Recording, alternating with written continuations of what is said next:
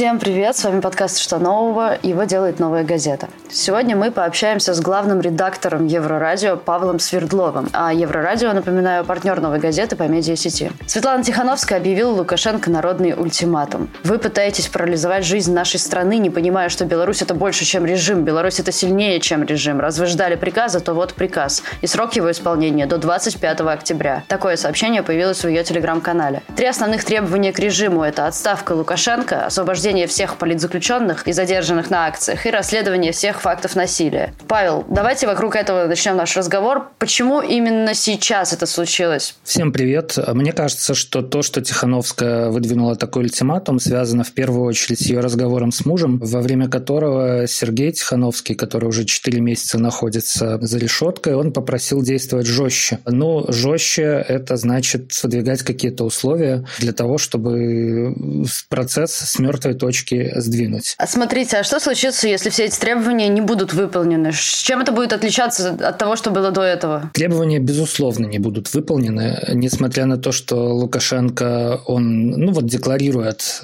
то, что готов на диалог. На самом деле никакого диалога не происходит. Это тоже диалог о том, о чем хочет говорить Лукашенко. Лукашенко хочет говорить о конституционной реформе. Вот, мол, пожалуйста, если хотите поговорить, предлагайте изменения в Конституцию, и об этом, а ни о чем другом мы будем разговаривать. О транзите власти, возможно, таким образом. Он говорит, что он готов на новые выборы после того, как Конституция изменится. Но всем понятно, что это план Лукашенко, если не сказать э, план Москвы. Есть такие конспирологические теории. А белорусское общество – это активная его часть, которая до сих пор протестует, она хочет совершенно другого. А если говорить о конституционной реформе, то звучали требования после выборов о том, чтобы вернуться до референдумной конституции, до того, как ее начал менять Лукашенко, придя к власти. Хотя сейчас этот документ уже тоже устарел по ряду именно вот временных вещей, да, но тем не менее общество видит, что это будет лучше, чем то, что может выйти в результате еще одной редакции. И, ну, конечно, общество хочет,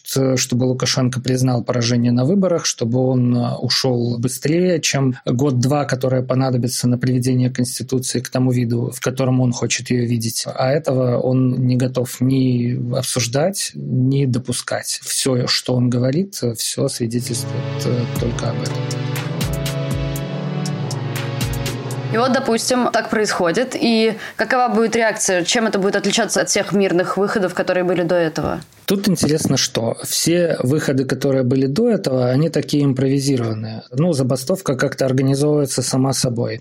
Выходы на улицы организовываются сами собой, ну, там, через телеграм-чаты или еще каким-то образом. Перекрытие улиц организовывается само собой. А вот так было до этого. У белорусских протестов вообще нет лидеров. Может быть, это плохо, потому что, вероятно, лидер стихийный какой-то, который бы появился из вот этих протестующих, он бы уже к какой-то точке точке э, эти протесты привел организованно. Но лидеров не было до э, нынешнего момента. Все было как-то само собой. Теперь Светлана Тихановская говорит, окей, я лидер протестов, и я говорю, что нужно к такому-то числу выполнить наши требования. Если требования не выполняются, то вот мои требования и требования ну вот уже моих протестующих. Такого не было. То есть протесты не управлялись никоим образом, а теперь, э, ну, можно сказать, что вот они управляются так. И второе – это то, что изложен план с, с задержкой в две недели. Да, есть две недели, ну, якобы на выполнение требований, но на самом деле на то, чтобы как-то все серьезно подумали, готовы они протестовать или нет. Если раньше это было, ну вот давайте прямо сейчас, то теперь есть вот это вот время, за которое, в принципе, все протестующие могут следить за реакцией власти, что происходит, ну и, соответственно, решить для себя,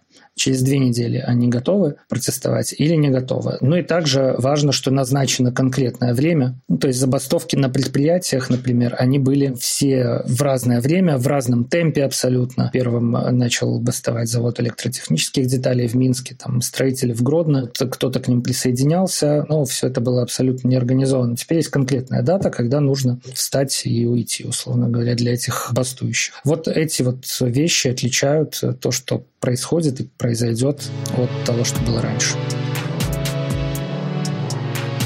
Давайте немного про предприятия поговорим, что на них сейчас происходит. Там продолжаются забастовки? На мой взгляд, сейчас, конечно, на предприятиях забастовок не происходит. Может быть, где-то происходят итальянские забастовки, ну, которые нам незаметны. Где-то уменьшается количество произведенных автобусов или грузовиков, где-то, может, уменьшается выработка. В принципе, в прошлом месяце мы видели графики, они распространялись такими тоже кустарными путями с МАЗа, да, где было очень заметно падение производства.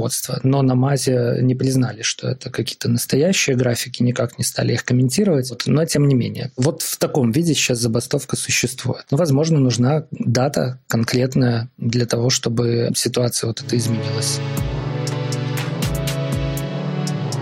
А вот помимо, грубо говоря, своего собственного имени, назначенной даты, есть ли у Тихановской еще какие-то рычаги, чтобы делать такого рода заявления? Это очень хороший вопрос. И на самом деле очень много скептиков появилось сразу же после того, как Тихановская выдвинула этот ультиматум. Мол, Тихановская назначила дату своего политического самоубийства, потому что никто ничего не будет делать. То есть, условно говоря, ультиматум можно объявить, но люди не готовы на какие-то решительные шаги и не будут готовы через две недели в том числе, потому что это еще дальше, еще больше времени пройдет с дня выборов, еще холоднее станет и так далее, и так далее.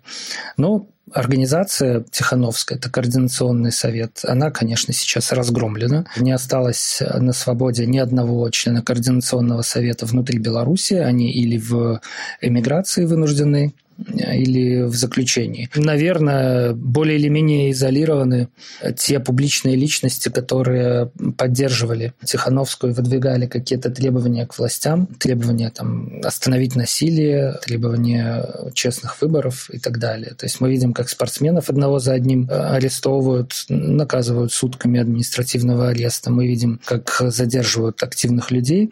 Поэтому это очень хороший вопрос, и у меня нет на него однозначного ответа. Зато все это, конечно, очень плохо, да, то есть верхушку, а, условно говоря, власти постарались обезвредить, а, верхушку этого протеста. Зато снизу организовался огромный такой движ из э, телеграм-чатов районов. Где-то я читал, что таких чатов более 800 сейчас в Беларуси. Это маленькие и большие, где-то 100 человек, где-то по 3000. Зависит от того, какой, в общем-то, район и сколько там активных людей. И вот эта вот координация снизу, она есть, и это, мне кажется, довольно большая сила. Если люди поймут, что, ну, все-таки или сейчас, или никогда, то план Тихановской может реализоваться. Плюс давление снаружи, я имею в виду дипломатическое, политическое давление со стороны Евросоюза, Соединенных Штатов, потому что санкции вводимые и те, которые будут введены, потому что Евросоюз декларирует, что если ситуация не будет изменяться или будет ухудшаться, то и новые санкции будут вводиться постепенно, в том числе не только визовые, против конкретных людей, но и санкции в отношении организаций, которые сотрудничают, э, финансируют режим Лукашенко, э, так это называется. Они, эти санкции, беспокоят. Государство, безусловно, оно, как обычно, храбрится, говорит нам все, чем хуже, тем лучше. Но, э, безусловно, санкции государства беспокоят, и вот это тоже может сыграть свою роль субботу и воскресенье около 300 человек получили травмы при разгоне протестов, которые происходили опять довольно жестко. Больше трех тысяч человек доставили в отделы полиции. Силовики снова жестко подавляют мероприятия всеми возможными способами. Водометы, светошумовые гранаты, перцовый газ. А одновременно с этим происходит встреча Александра Лукашенко с политзаключенными в СИЗО. Зачем ему это понадобилось? Мне кажется, что Лукашенко ищет выходы из довольно патовой ситуации, в которой он оказался. Он, с одной стороны, не хочет разговаривать о том, о чем хотят разговаривать люди, протестующие на улицах. С другой стороны, он понимает, что какой-то диалог хорошо бы сказался на том, чтобы протесты утихомиривать. То есть он пытается организовать такой псевдодиалог о том, о чем ему хочется, а, с теми, кто на него согласится. Но мы видим, что из 12 человек, которые присутствовали на этой встрече, сейчас освобождены только два. Значит, вот эти два человека выразили желание о чем-то с ним разговаривать. Ну, это Юрий Воскресенский, политик и предприниматель, у которого довольно серьезные проблемы со здоровьем. Он уже тоже несколько несколько месяцев провел за решеткой. Нельзя упрекать его в том, что он, конечно, согласился на предложение властей. И второй – это Дмитрий Рабцевич, это менеджер PandaDoc. Ну вот это для меня немножечко загадка, а, честно говоря, но вполне возможно, что есть какие-то у него тоже точки, на которые удалось надавить, или есть какие-то мысли другие. Сложно сказать, не знаю я его. А остальные 10 человек, они где были, там и остаются то есть в СИЗО, и, э, как видно, ни о чем разговаривать с Лукашенко не согласились, то есть участвовать в этом его плане. Э, хватит ли двоих? Для того, чтобы вот эту иллюзию диалога показать людям, заставить поверить в то, что вот протестующие сели за стол переговоров, и предмет этих переговоров – это уже не перевыборы, это не наказание виновных за уличное насилие, а новая конституция. Мне кажется, нет. Мне кажется, что довольно-таки всем понятно хорошо, что происходит, как это организовано, шито белыми нитками. И протесты, соответственно, не могут не продолжиться.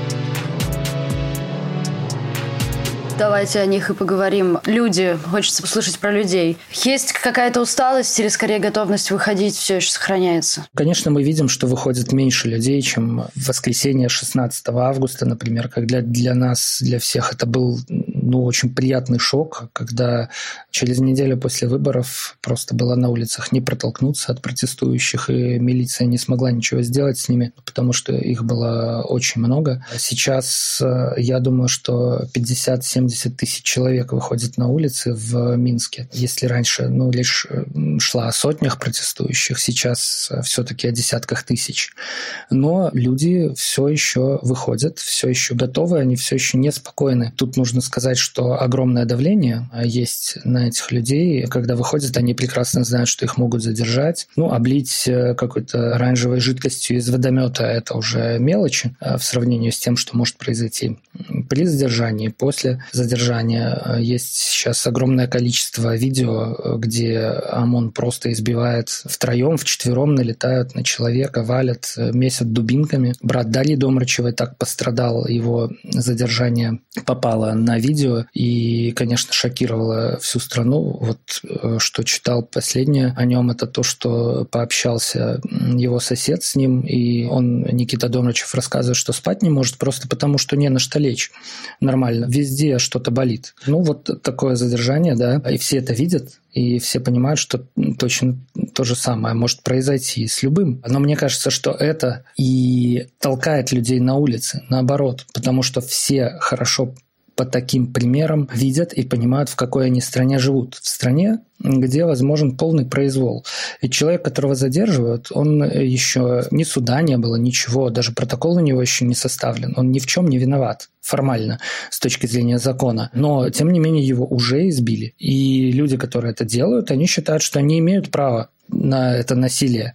Кто-то им рассказал, что можно так делать. И, ну, конечно, против этого теперь уже выходят. То есть клин клином, да, вы нас, значит, избиваете, а мы все равно вот на зло вам выйдем и пусть себе и подставимся, но тем не менее покажем, что мы никуда не исчезли, и мы по-прежнему недовольны. В конечном итоге сработает ли ультиматум, именно это будет решающим, правильно? Выйдут ли люди? Ну, люди продолжили бы выходить и без ультиматума, потому что никакие не происходят изменения, и э, никто не наказывает виноватых в насилии.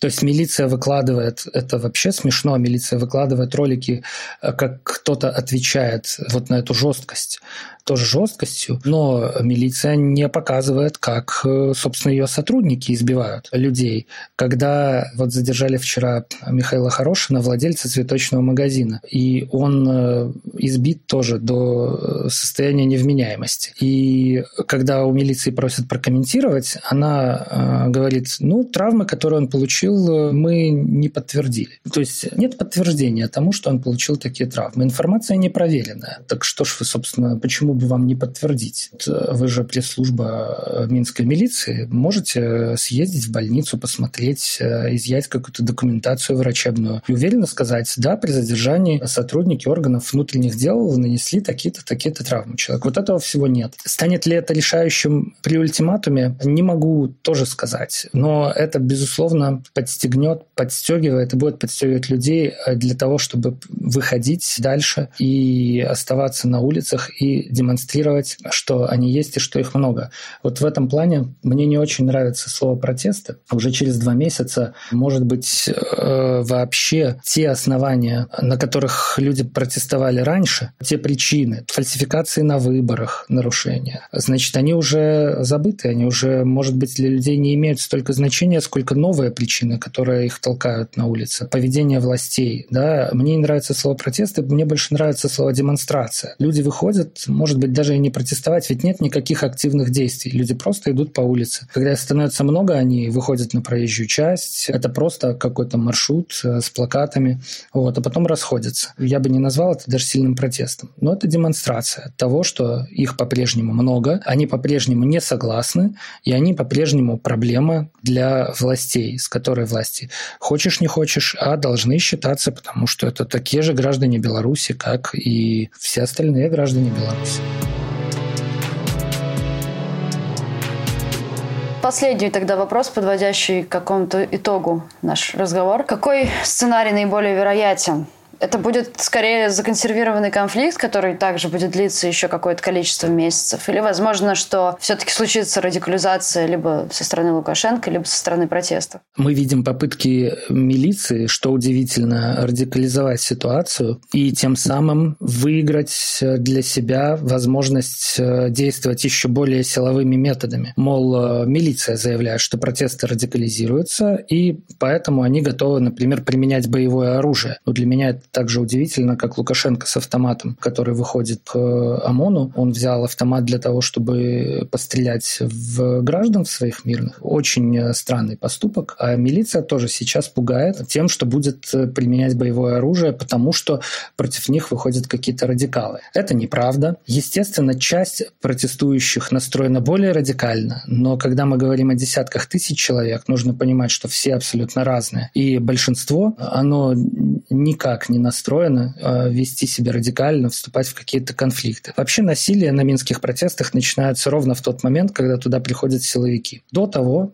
э, если бы вот их не было, это было бы абсолютно мирное шествие от точки А к точке Б. Но когда начинаются попытки задерживать людей, жесткие попытки задерживать людей, э, люди все-таки не выдерживают и начинают вступаться друг за друга. Ну и вот эта радикализация протестов, о которой говорит милиция. Плюс э, очень странное видео распространила пресс-служба МВД. Там якобы кто-то забросал коктейлями Молотова отделение милиции в Минске и поджег автобус. Сегодня рано утром в Минске неизвестные атаковали советское управление МВД. Нападавшие бросили на территорию три бутылки с зажигательной смесью. Один из коктейлей Молотова попал в служебный автобус автобус, в результате чего тот загорелся. Милиционеры не позволили пламени охватить машину и оперативно потушили огонь.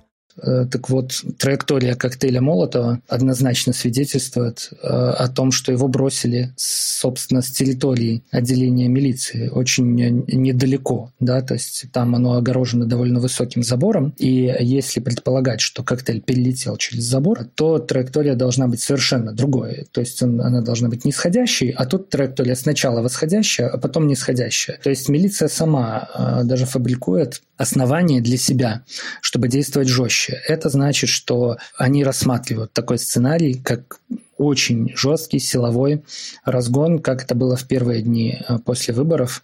Ну и уже в эти выходные, которые были, э, милиция действительно стала действовать намного жестче, чем действовала раньше. Ну, это для чего? Это для того, чтобы еще больше напугать людей и все-таки, чтобы те люди, которые не уверены или те, которые боятся за себя, э, все-таки остереглись и не выходили. Но вот этот вот силовой сценарий, он будет реализован, скорее всего, до даты ультиматума Тихановской. То есть у нас еще э, до этой даты есть два воскресенья и, соответственно, два массовых э, выхода людей на улицы, и их могут начать очень жестко прессовать в эти именно дни. Вот, то есть именно с ультиматумом это никак не связано. И тут, мне кажется, плюс того, что задумала Светлана Тихановская. Люди раздраженные силовиками, люди избитые. Мне кажется, уже не осталось практически ни одной белорусской семьи, где бы кто-нибудь не пострадал, не был бы задержан, не был бы там оштрафован. Они, конечно, будут склонны поддержать ультиматум, потому что если уже люди увидели, как все происходит в нашей стране, если это коснулось практически каждого, то какой смысл останавливаться и оставаться жить именно в такой стране, в которой это все возможно? Вот поэтому, мне кажется, люди все-таки могут поддержать Тихановскую. С вами был подкаст «Что нового?» и я его ведущая Надежда Юрова. За помощь в создании подкаста я благодарю редактора Арнольда Хачатурова и звукорежиссера Дениса Никулина. Слушайте нас в Кастбоксе, Саундклауде, ВК, Google подкастах, Яндекс Музыки и Apple подкастах. Спасибо, что дослушали до конца. Мы будем продолжать держать вас в курсе. Всего доброго. Всем спасибо. До свидания.